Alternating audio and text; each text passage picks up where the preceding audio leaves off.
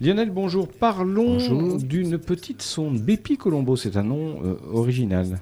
Eh ben, ce sera la troisième mission qu'on va envoyer à destination de la planète Mercure. Elle est en fin d'assemblage actuellement aux Pays-Bas et elle doit être acheminée vers Kourou en mars prochain pour un décollage dans la coiffe d'une fusée Ariane 5 en octobre 2018. C'est le Japon qui fournit le bouclier thermique qui doit protéger la sonde des 350 degrés de température ambiante au voisinage de Mercure. Mercure, c'est la planète qu'il faut étudier car c'est l'unique témoin du disque de poussière proche du Soleil. C'est probablement là qu'on aura le plus de réponses pour résoudre toutes les questions qu'on se pose à propos des exoplanètes qui pour la plupart sont en orbite proche autour de leurs étoiles.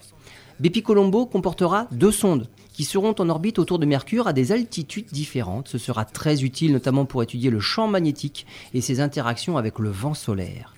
On aura aussi des images de la surface avec une résolution inégalée jusque maintenant.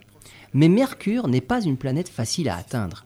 Il faudra 7 ans à l'atteindre pour la sonde, pour qu'elle se mette en orbite.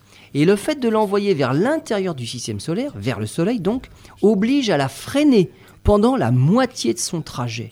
L'énergie utilisée pour le freinage sera même équivalente à 7 fois l'énergie qu'il faut pour aller sur Mars.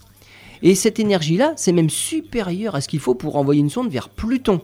C'est pour cette raison que Bepi Colombo ne commencera sa mission sur place qu'en 2025.